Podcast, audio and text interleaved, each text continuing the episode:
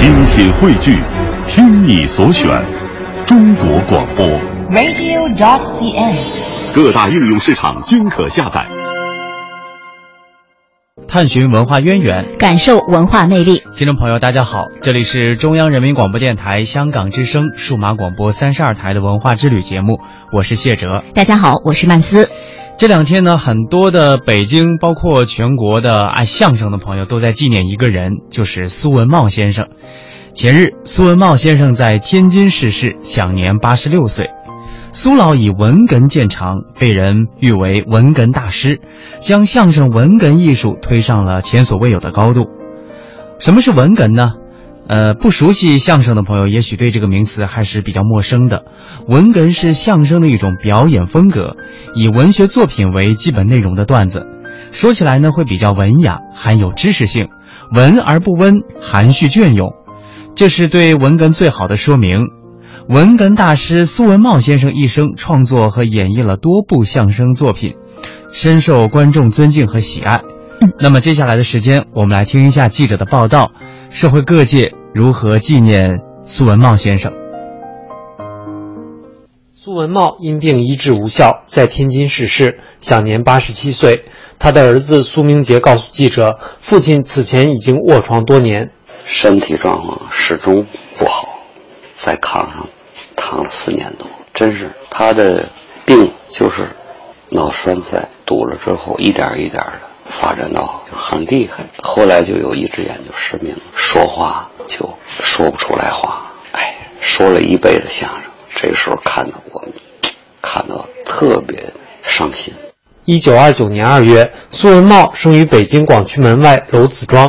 因幼年家贫，十二岁时他就到天津一家药铺当学徒。那时候他酷爱相声，几经辗转，苏文茂终于结识了常宝坤，并于一九四三年在天津拜他为师。从上世纪六十年代开始，苏文茂开始挖掘更多的传统曲目，排练了许多久未上演的曲目，比如打白狼、卖武器等。在整理传统相声的同时，他还演出了《学习张世珍》《废品翻身记》《新局长到来之后》《红楼百科》等等，都成为当时相声曲目的代表作。他在艺术上，他追求那种文哏，作为文哏是很难很难的。他的艺术上很多。就是我们相声都应该有效果，应该有包袱。就我这样说可以有包袱，但这样说就俗了。他宁肯不要，他就一直坚持着这样。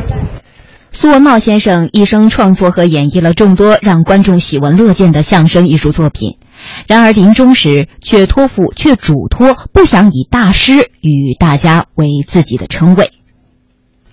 临终的时候就说。你前两天还能说话，我说您要个什么称谓呀？我不要大师，我也不是大家，我要一个人民艺术家。可以看得出，苏文茂先生的确是当得起大师、大家这个称谓的。其实，苏先生不仅仅是相声界的大师，在他的徒弟眼中，苏文茂更是人生导师。相声演员刘俊杰作为弟子，追随苏文茂五十多年。他说：“跟师傅学做人，让他受益匪浅。他很少有私下里头说人不好，没刨过人，但是他又直言不讳，就发现你有毛病，他可以当面跟你说。而他在艺术上追求，这是一般常人不能为的。比如他是文哏，他粗俗的不说，伦理的不说。”讽刺残疾的他不说，所以最后先生给人留印象是那些个别人拿不动的话。得知大师去世的消息，众多业内人士纷纷悼念。编剧史航感叹：苏先生说话格外有味儿，而现在这样的人渐渐少了，渐渐远了。天津市文联原党组书记孙福海表示，苏先生对自己的要求十分严格，一些处事方式值得现在的艺人学习借鉴。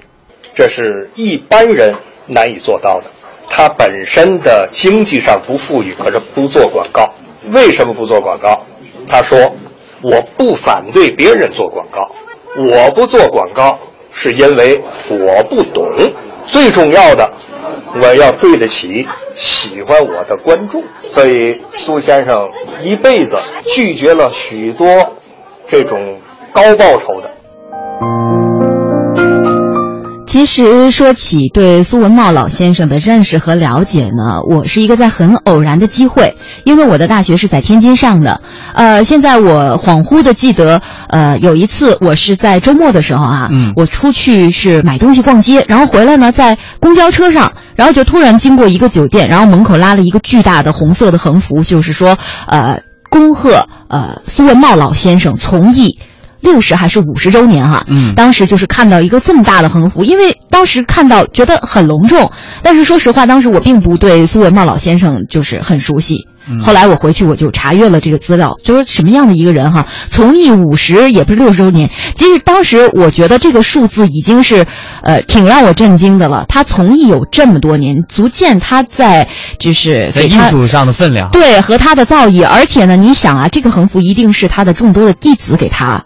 就是列的，是吧？这个活动一定是他的弟子们给他筹办的，嗯所以也足见了他在他的业界的分量。对，其实我啊，我小的时候也是比较喜欢听相声的，而且对于苏文茂先生呢，我记得那个时候家里有一盘核带，呃，其实有的时候那些经典的相声段子是经得起反复来听的。最后那盘盒带，因为里面都是苏文茂先生的相声嘛，呃，已经放到我们都知道这个盒带，它如果放的次数太多的话，它就就会变调甚至最后就放不动了。